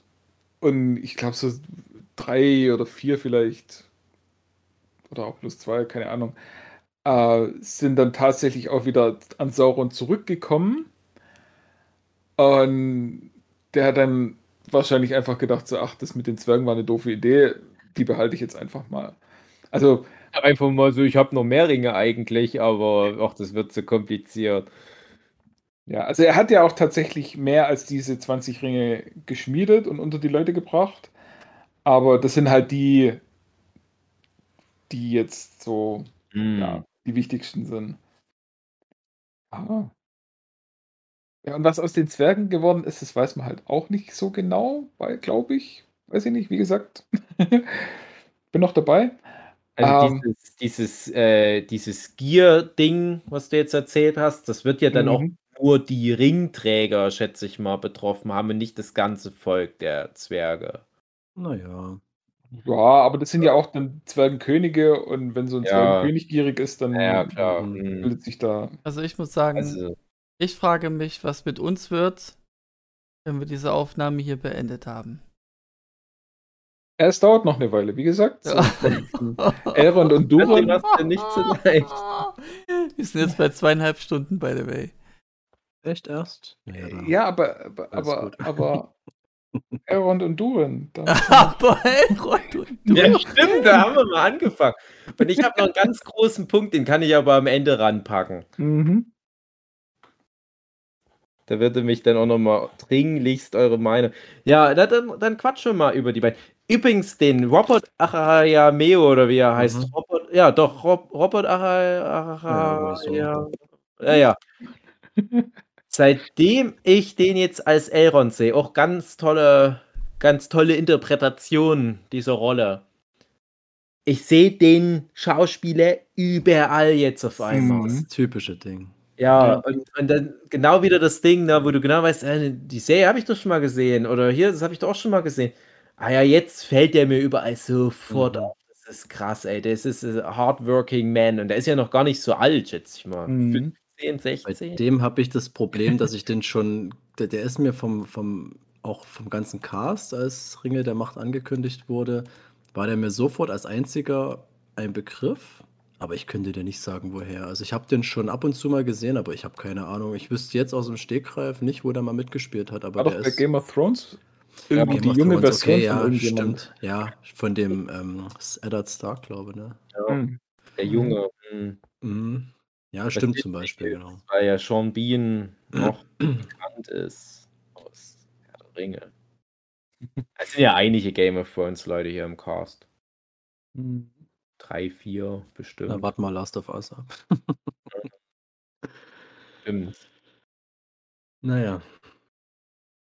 Ja, äh, genau. Und der, der, der ist, äh, der ist da sehr gut. ja, Mario. Und ich finde es mhm. fast ein bisschen schade, dass, dass die nicht weit kommen äh, mit diesem Zwergenplot. Das, mhm. Äh, irgendwie, das habe ich das Gefühl, ja. wenn ich jetzt nochmal auf so die acht Folgen zurückblicke, die kommen ja auch, glaube ich, in der letzten Folge gar nicht mal mehr vor, die Zwergen. In der siebten Folge ja, sind sie auch mal dabei. Ähm, ja, ich glaube, die sind in, ja, in einer von den letzten Folgen gar nicht mehr dabei. Die Folge endet ja mit dem Ballrock. Mhm. Ja, die, die, äh, die, die siebte Folge meine ich, die endet ja dann mit dem Ballrock. Ich die ganze Zeit drauf gewartet habe, weil ich dachte mir, hä? Ist das dann wirklich schon der Ballrock? Und das kommt doch Muss zeitlich er. gar nicht hin, dass der dann schon Rabatz macht in Moria. Das, das stimmt ja alles nicht. Und okay, ja, es ist der Ballrock, aber er ist halt noch eingesperrt, wenn man so will. Ja, ihm, ihm, ihm stört, dass da ein Blatt hingefallen ist. Ja, ja genau. da finde ich, übrigens, da find ich übrigens ein bisschen komisch. Dieser Barrock sieht ja eins zu eins aus wie der ja. aus den Herr der Ringe-Filmen. Ja. Dass sie da, wie rum auch immer, das Recht gehabt haben, den so aussehen zu lassen. Weil in, im Buch wird ein Barrock nicht so als dieses mhm. äh, gehörnte Stiermonster mit Flügeln bezeichnet, sondern das ist eigentlich auch nur eine, eine eher menschliche Form, aber eben äh, mit äh, Feuer und Glut und äh, Rauch und allem Möglichen mhm. um sich rum und hat halt dann irgendwie ein flammendes Schwert und eine Peitsche, das stimmt dann schon. Aber ja, also so wie im Film sieht er eigentlich nicht aus. Und deswegen wundert mich das, weil. Ja, auch das eine Lied. Die haben die Rechte an einem Lied aus den Peter Jackson-Filmen. Und ich kann mir schon vorstellen, dass. Der letzte Song, ne? Im, in der letzten Folge. Nee, nee, das, das Fiona Apple-Lied, das. Nee, nee, das war ne. Nee, nee, das ist irgendwas von dem Herr der Ringe-Composer da. Äh, frag mich nicht aber die haben einen Song halt bewusst genommen, um halt diese Verbindung in den Köpfen herzustellen. Und vielleicht haben sie noch so punktuell gesagt, komm in den Ballrock, den nehmen wir uns auch noch. Vielleicht machen sie das immer mal. Ich glaube, du kommst auch nicht aus der Nummer raus, ohne irgendwann mal Saurons Signature-Helm aus den Peter Jackson-Filmen auch noch mhm. zu übernehmen. Ne? Oder dass die halt sagen, ja, guck, lassen wir mal am Ende bei der Schlacht am Schicksalsberg so grob das, den, den Look von der Anfangsszene vom Herr der Ringe nachstellen. Ne? Das, wir müssen mhm. so grob hier in Richtung dieser numenoranischen Rüstung. Oder die Lizenz für den Balrog war recht günstig. Ja, das, das ist, das ist halt das 3D-Modell kopiert. Die Frage, wie sowas geht. Ja, also du, du, kannst punktuell natürlich Rechte äh, kaufen du kannst ja auch, du, du siehst ja es manchmal bei, bei so Filmen, wo so viele verschiedene Marken aufeinandertreffen, äh, wie dann auch so haarklein dann die Rechte für dieses eine bestimmte Ding erworben werden, damit du dann bestenfalls bei einem Ready Player One dann so ein krasses Nerdfest abfeuern ja. kannst. Mhm. Äh, das kannst du prinzipiell schon machen. Es ist halt wirklich beim Herr der Ringe so ein komischer Sonderfall, dass da halt irgendwie bei drei verschiedenen Leuten Rechte liegen für prinzipiell so Filme machen. Äh, ich weiß auch nicht, wo die, wo die Grenzen liegen, ähm, was man sich schützen lassen kann. Ich meine, der Balrog hat jetzt schon ein Design, was relativ einzigartig ist, würde ich behaupten. Das dürfte mm. vielleicht kein Problem sein, aber vielleicht wurde das einfach nicht gemacht. Keine Ahnung. Vielleicht ist es einfach, keine Ahnung. Das ist halt wirklich die Frage, wie, was ist da geschützt? Ist das das gesamte Werk? Sind das jetzt alle Filme oder gibt es da Teile davon? Oder hm, keine ja, Ahnung. Vielleicht liegen auch die Rechte bei den ähm, bei den Leuten hinter den Rechnern, die das Ding designt haben. Ich habe doch keine Ahnung. Das ich habe auch mal neulich gehört, dass irgendeine Videospielfirma die Rechte an Herr der Ringe-Film in der Form hat, dass die jetzt äh, gerade einen Gandalf-Film machen könnten, wenn die wollen. Oh, okay. Spielfirma.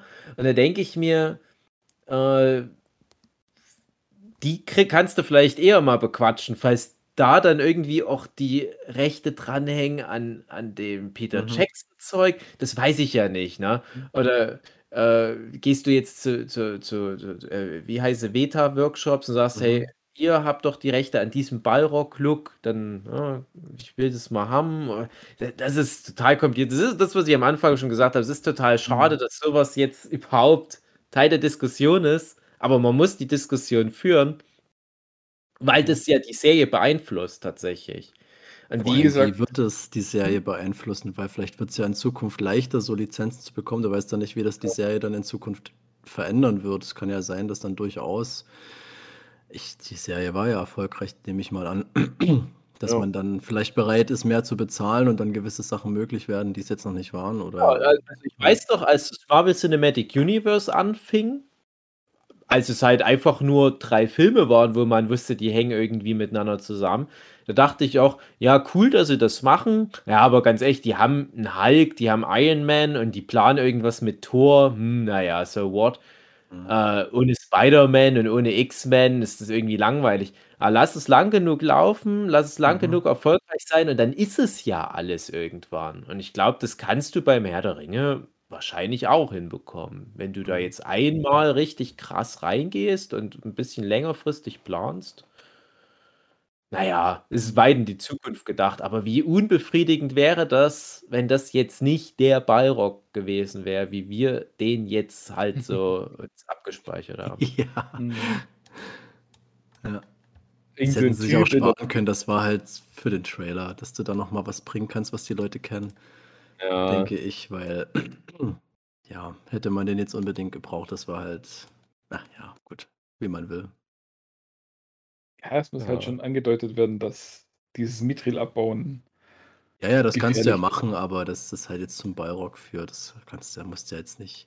Dann mach halt diesen Signature Sound zum Beispiel oder irgendwas, keine Ahnung. Also, es Mhm. war für mich jetzt eher so ein Fanservice-Ding mit dem Balrog. Mhm. Aber hat funktioniert, also bei mir zumindest. Ja. Ja, genau. Ja, aber es es stimmt schon. Also die, das ist ja auch so, ähm, die Zwerge werden ja angeheuert, um Celebons Schmiede zu bauen. Mhm. Ja. Und die ist dann irgendwann einfach da und man hat nicht mal wenigstens eine ja. Szene gezeigt, wo halt ja. so ein Trupp Zwerge da ist und den Turm baut. Mhm. Das hätte ich mir halt auch noch gewünscht, weil ja, ja der, der ist dann irgendwann mal da und Zwerge sind schon wieder abgehauen und so. Vor allem, wie schnell das halt ging, ja. Wo wir da bei dem Thema wären, normalerweise wären dann ein paar Generationen Menschen weggestorben. Mhm. Hm. Naja. Da hast ja, du halt wieder die Schwierigkeiten, den Stoff zu verfilmen. Aber was wir ja schon gesagt haben, bei den Zwergen war halt schön, die wirkten halt wirklich, und das fehlt mir ganz oft, gerade bei so Fantasy-Kram, die waren wirklich gut dabei, was so Leben anbelangt. Mhm. Die, die, Elben, die wirken immer wie so Schatten, ne, irgendwie, die schweben so über den Dingen und sind aber halt nicht greifbar dadurch, bis halt natürlich ein Elrond dann manchmal so ein bisschen da rauskommt, ein bisschen ausbricht. Dann hast du halt die, die, die, die Hobbits, die, die noch sehr äh, wie Tiere wirken. Und die Zwerge, die sind aber so angekommen. mhm. in, in, ihrem, in ihrer Kultur, in ihrem Alltag und die können auch, ja, sie haben so diese Work-Life-Balance ganz schön hinbekommen, wo sie ja dann beim, beim Herr der Ringe bei den Hobbits dann auch sind, ne? dass du dann so richtig Spaß hast. Das sind dann die Zwerge schon wieder, ne? so gerade Moria, ist das schon wieder rum. Und das brauche ich aber. Ich brauche so diesen Zugangspunkt. Die Zwerge sind ja nicht meine Identifikationsfiguren. Da ist halt ein Zwerg, der eine wichtigere Nebenfigur unter diesem riesigen Cast ist. Aber da hatte ich dann schon gedacht, ah, ich könnte mir vorstellen, die Zwerge noch ein bisschen mehr da einbinden, weil die ganzen anderen Zivilisationen, die bringen es mir noch nicht. Mhm. Numenor haben sie ja probiert. Äh, die waren, das war mir irgendwie unsympathisch. Ich weiß nicht, ich mochte das halt einfach nicht so gerne.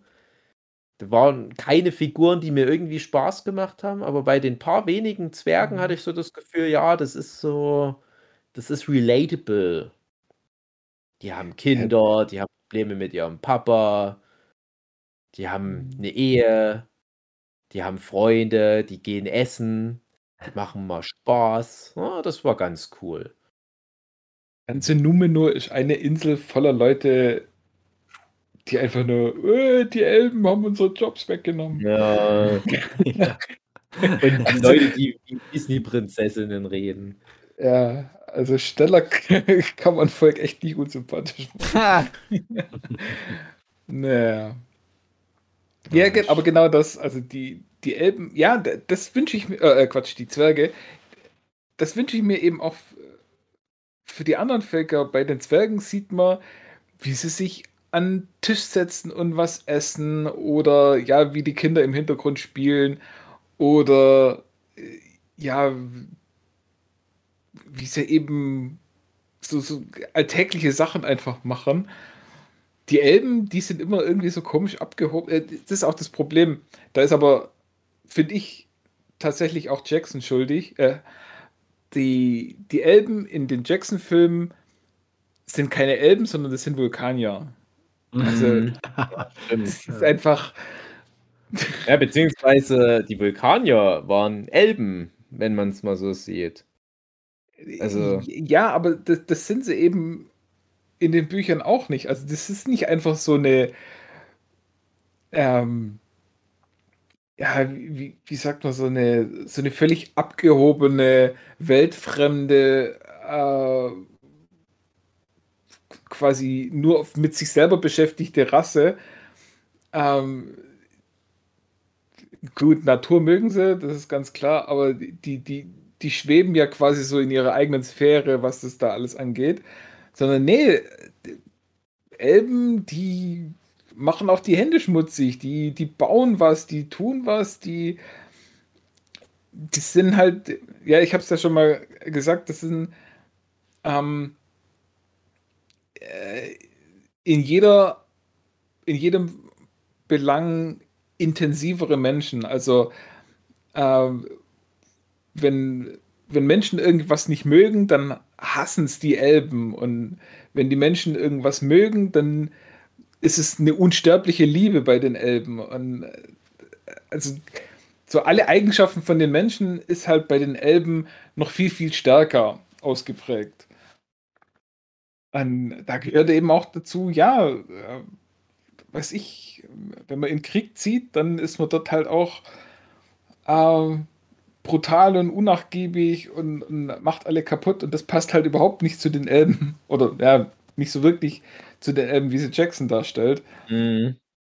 Da kommen sie einmal nach Helms Klamm und helfen so ein bisschen mit, aber halten sich ja auch meistens mit Pfeil und Bogen dann. Ja, bei mir ist das Problem, als mhm. ich dann Herr der Ringe gelesen habe, da hatte ich ja schon das Bild der Elben aus dem ersten Film im Kopf. Mhm. Und ich hatte immer so gedacht, das passt. Ja. Legolas ist halt so die Hauptbezugsperson und ich hatte dann mhm. immer so das Gefühl, ich weiß noch, es gibt am Ende vom, von, äh, also vom Herr der Ringe, also vom Rückkehr des Königs, ich weiß gar nicht, ob das auch im Film drin ist, wahrscheinlich schon, da zieht ja Legolas nochmal los mit Gimli mhm. in Gimlis Höhlen und andersrum Gimli mit in die Wälder.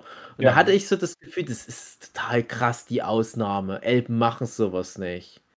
Und ich finde es jetzt interessant, dass das halt doch nicht so außergewöhnlich mhm. ist.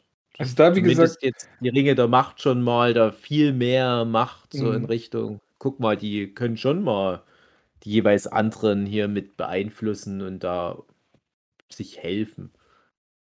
Da ist es äh, Silmarillion, da gibt es einige Kapitel, äh, bevor die Menschen äh, dazukommen, wo es halt wirklich hauptsächlich um die Elben geht. Und ja, da gibt es Mord und Totschlag, da gibt es äh, Bruderkriege, da gibt es äh, Verrat und Liebeleien und alles Mögliche. Also äh, auch viele Geschichten, die dann ans Herz gehen, wo dann die große Liebe gefunden wird und alles Mögliche. Es gibt aber auch so Entführungen und wo dann äh, so eine Elbenfrau durch reines Stockholm-Syndrom sich in ihren Entführer verliebt und da ein Kind zeugt und alles Mögliche.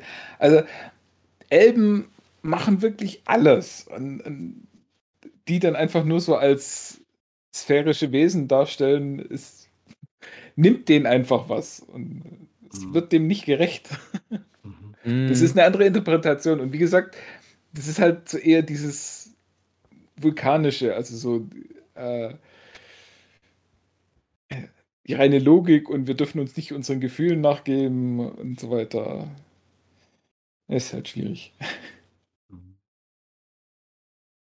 Ah, ja. Gut. ist in den Brunnen gefallen. Findet ihr denn nicht auch, dass wir genug erzählt haben?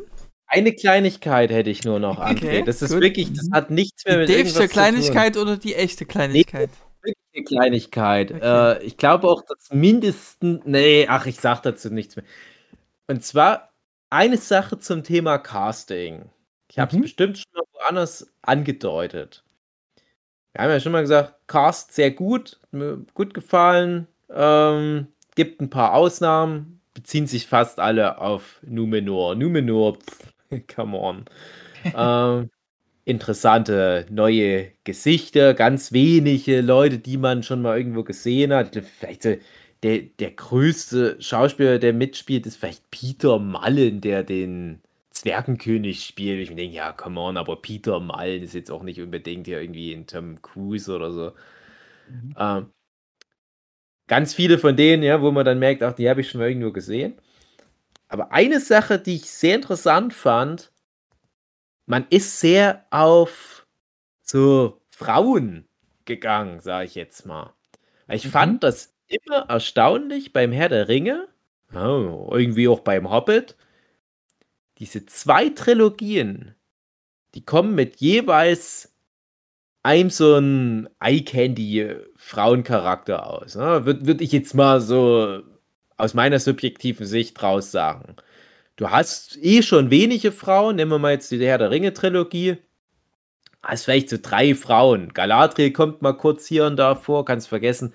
Arwen, das ist jetzt die, wo ich sagen würde, da haben sie schon bewusst so geguckt, na komm, Liv Tyler, gerade auf der Höhe auf ihrer, ihrer Jugend, die packen wir mhm. da mal so rein, äh, können sich die entsprechenden Leute was rausziehen. Und dann hast du ja später noch die Miranda Otto, die, finde ich, gut in die Rolle reinpasst da, in die Eowyn-Rolle. Aber jetzt, ist nicht böse gemeint, aber nicht so dieses klassische äh, schön Liebchen Mhm. Stimmt, ja. Ding da abfeuert, ne? Und Mhm. mehr Frauen hast du nicht. Dann hast du, äh, die Hobbit-Trilogie, klar, da hast du eine Evangeline Lilly. Finde find ich sehr hübsch, die Frau. Es, Oh äh, ja. war ja eine Figur, die sie extra dafür erfunden haben, wo ich dann auch davon ausgehen muss, ja, die werden gemerkt haben, es gibt keine Frauen in der Geschichte. Äh, komm, dann erfinden wir mal noch schnell eine. Dann Mhm. auch entsprechend eine sehr schöne Frau. Okay, und jetzt kommst du in die Serie und ich bin ständig nur so schockverliebt, wie die Kids heute sagen. oh, die finde ich gut, die finde ich gut. Und ich habe so das Gefühl, das reißt mich auf eine Art auch ein bisschen raus, weil das nicht so zu meinen bisherigen Mittelerde-Erfahrungen passt, dass die da ganz viel, in Anführungsstrichen, Fanservice, wenn man es so nennen mag, da reinbringen, indem sie sagen, guck mal, wir haben nicht nur relativ viele Frauen, sondern wir haben auch Frauen, die schon halt auch was sind, so wenn man auf sowas steht. Und wir verheimlichen auch nicht, dass es Frauen sind. ich rede jetzt viel im heißen Brei, weil so, so ein Thema habe ich immer Angst, dass da unsere drei Hörerinnen äh, sonst einen bösen Tweet schreiben. Die Schwester von Isildur und? Die rennt da rum, die hat ja relativ gut Brust, ne? Die, irgendwie das Torwart heißt die. Und aber immer so mit, mit so Stricken oder und hinten so wie, mhm. boah, guck mal, wie das raushängt. Ja, das ich muss aufpassen, gleich fällt raus. Was ist denn hier los? Das ist so nicht mehr mein Herr der Ringe, aber ich guck's mir mal an, wo die Reise hinführt. Dann hast du die Freundin vom Dunkelelb wo immer so ein bisschen der Ausschnitt rausguckt. Übrigens, ja. äh, die Schauspielerin hier von, von How I Met Your Mother, die war mal eine Zeit lang die Freundin von Barney Stinson, die hatte ich auch wieder erkannt. Aber immer so, oh, ich bin so dreckig und so ein bisschen voll Blut und das fließt mir so ein Ausschnitt rein, hoppla, mm, mm, mm, und das glänzt immer so. Und ich denke, was ist denn hier los? Jetzt beugt die sich auch noch so runter. Also, mhm. nehme ich ja. alles gerne. Und äh, eine, eine sehr, sehr schöne Frau, sehr, sehr gut gefallen ich weiß nicht, das klingt so wie, wie als würden wir 1995 einen Podcast machen. Also diese, ich habe mir sogar einen Namen gemerkt, Cynthia Adai Robinson, die diese Miriel spielt. Finde ich eine sehr, sehr, sehr schöne Frau, die Chefin von den Numenorianern. So die mhm. Rüstung, oh, guck mal, wie das nochmal so die Brust betont. Ich denke, es hat keinen praktischen Effekt, dass das die Brust so betont. Das ist wahrscheinlich im Kampf eher hinderlich. Aber guck doch mal, was ich hier für einen Körper habe, ne? Es geht die ganze Zeit, ich denke die ganze Zeit nur, oh Mann, ey, es war so schön im Herr der Ringe, dass du mal so komplett deinen Penis mal drei Stunden pro Film Ruhe gönnen konntest. Und hier ist die ganze Zeit nur, oh, die ist gut, die finde ich auch gut, die muss ich dann mal googeln. Okay, ja. genau, in der Reihenfolge. hm. ja, ja, und natürlich der Smart Galadriel, ne, die Zun sogar so verschiedene Körpertypen angeboten. Und von mir ist auch die Zwergenfrau, ne? Gibt es ja auch viele, die dann so in die Richtung. Ja, und die Hobbits. Stimmt, ja, ja. ja. komplettes Spektrum einfach. Also die, die Hobbit-Hauptcharakterfrau, die hatte ich dann auch mal geguckt, aber nicht aus den Gründen, sondern einfach nur, weil mich mal interessiert hat, wie die normal aussieht, wo ich dann dachte, okay, die sieht doch völlig ja. anders aus. Ja. Mhm. Ähm, ja, da ist die Sache, also klar, äh, Galadriel ähm, kommt aus den Originalsourcen und auch die Numenorerin. Ähm, da ist sogar ein richtiger Plotpoint, dass ähm, bei den Numenoren irgendwann hat mal ein König nur eine Tochter und dann mussten sie irgendwie die Gesetze ändern, dass jetzt auch eine Tochter, also eine Frau, da Chefin sein darf. Und haben das dann auch gemacht und war dann auch gar nicht schlecht. Ist gut gelaufen. ähm, und deswegen, dass da eine Frau an der Macht ist, ist, ist ganz okay. Ähm, aber? Aber alle anderen, also die Schwester von Isildur und die Hobbits natürlich, ähm, oder Haarfüße, wie sie eigentlich sind, und auch die, die ähm, Südländerin. Bronwyn? Bronwyn, ja. Ähm, sind genau. natürlich alles Erfindungen für die Serie. Also die gehen nicht auf mhm. irgendwelches Source-Material zurück. Das ist ein bisschen schade. Aber ja, so sind halt die Geschichten geschrieben. Also da gibt es schon noch so die ein oder andere Frau, aber die ist dann meistens ähm, ja, ja, nee, Damsel in Distress wäre wär falsch gesagt. Aber sagen wir mal so, die, die Geschichte, die Tolkien schreibt, die ist schon sehr männerdominiert. Kommst halt nicht mehr mhm. durch heutzutage, das ist nicht mehr ja, der ja. Zeitgeist, dann musst du halt irgendwas machen und ja. Ja, das ist ja auch gut so. Also, ist halt eine moderne ja. Serie mit Twists. Aber ja. es ist nicht gut gemacht so. Also. Genau, ich, ich wollte wirklich primär darauf hinaus, dass das wirklich halt sehr schöne Frauen aber auch dann gleich sind. Mhm. Und äh, das mich halt in diesem Herr der Ringe-Kontext jetzt so fast schon rausgerissen hat. Dass ich mich nicht mehr mhm. auf die Fantasy konzentrieren konnte.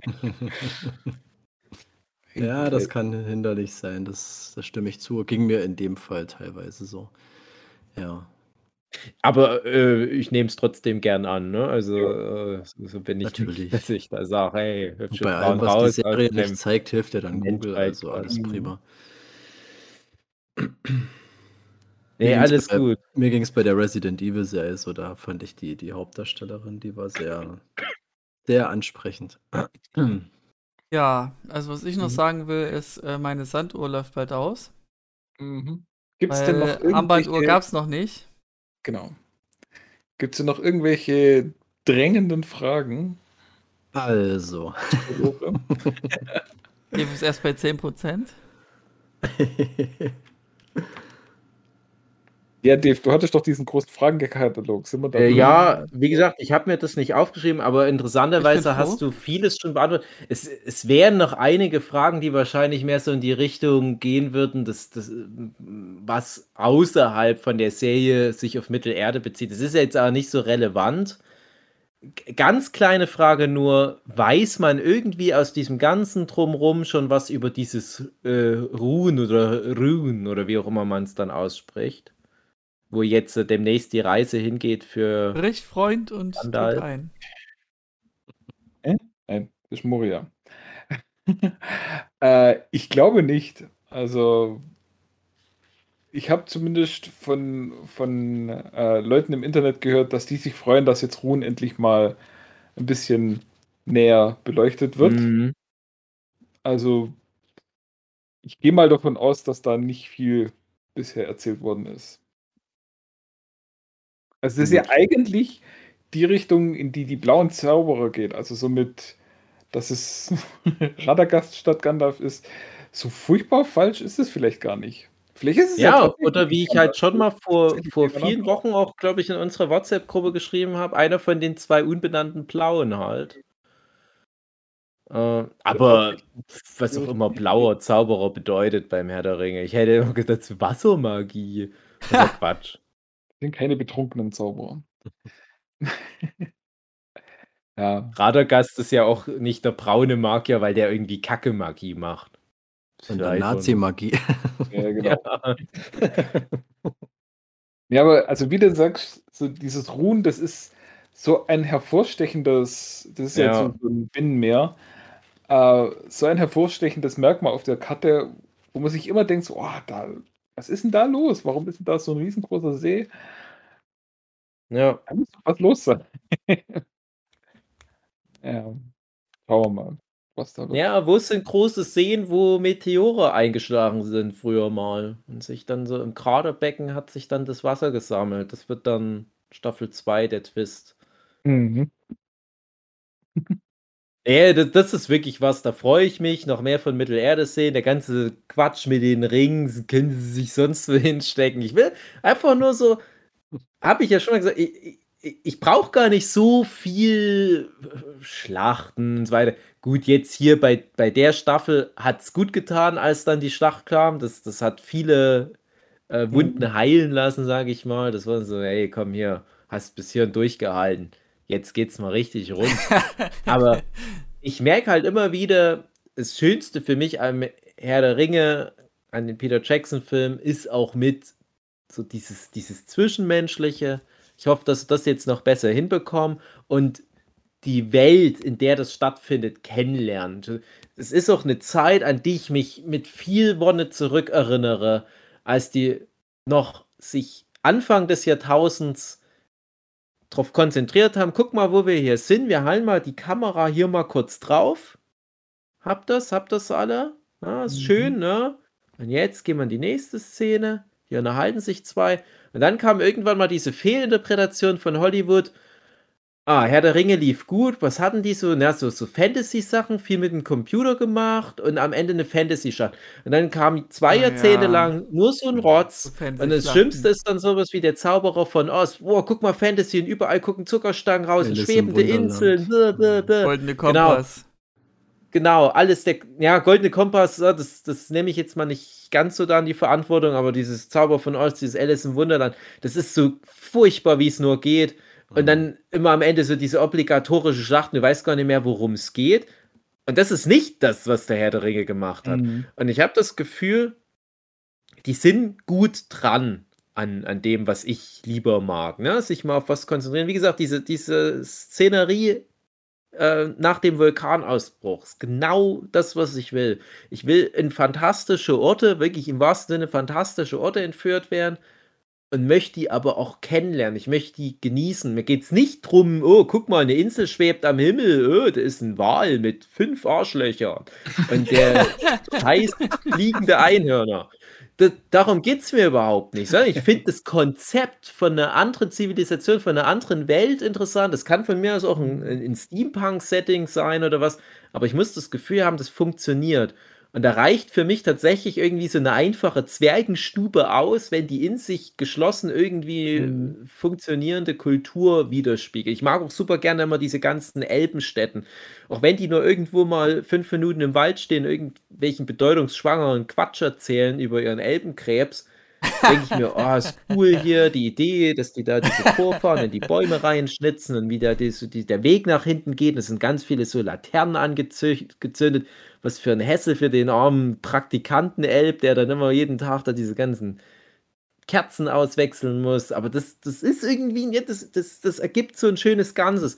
Und so das moderne Hollywood, das würde dann mit so einer krassen Transformer-Action-Sequenz da so durch. Wow, guck mal, hier im Hintergrund ist irgendwelcher Fantasy-Scheiß. Bam, bam, bam. Und sowas möchte ich nicht mehr. Ich möchte so schön in Ruhe Mittelerde jetzt kennenlernen. Und ich möchte in jeder mhm. Staffel zwei, drei neue Flecken von dieser Karte, die jeder von uns in seinem Kinderzimmer hängen hatte, so abstreichen können, so alles klar, weiß Bescheid, wie es hier Vielleicht aussieht. Vielleicht gibt es ja irgendwann einen Spin-off, der heißt dann Spaß auf Mittelerde. Oder äh, äh, Rings of Power Gen V. ja, genau.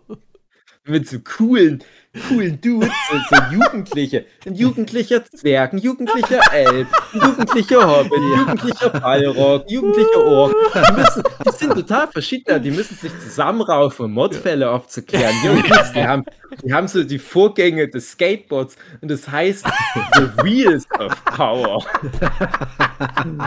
Ohne Mist gucke ich mir an. das ist ja ihr Paw Patrol. Ah, die finde ich spontan. Ausgerechnet der Ballrock ist der Feuerwehr Paw Patrol. Der kämpft dann noch so mit seinem inneren Struggle. Genau. Und in jeder Folge gibt es am Ende so ein Wrap-up der Moral der Folge. Heute habe ich gelernt, du bist ein Ork, ich bin Elb, aber wir sind gar nicht so verschieden, weil Orks waren früher mal versklavte Elben. Yo, Mann. Sehr schön.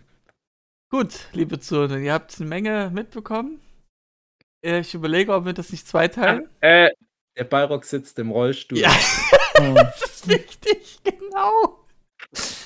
Ähm, wir haben tolle Franchise-Ideen noch geschaffen. Äh, Lizenzanteile gehen an uns, bitte. Ähm, ja, dann. Das schön, dass alte, ihr durchgehalten habt. Gute alte, bisher. Äh, lasst uns alte wissen, Mittelerde Baby. Wie geil mhm. findet ihr die Serie oder wie ungeil findet ihr die Serie? Und ähm, ja, Gehabt euch wohl und Dave, jetzt das letzte Wort. Nö. Nö, gut, perfekt. Äh, tschüss auf Elbisch. das, das hat doch da hier Elrond irgendwie erzählt, was es heißt. Irgendwie ja, das Namaste ist es oder ja. sowas. Namaste.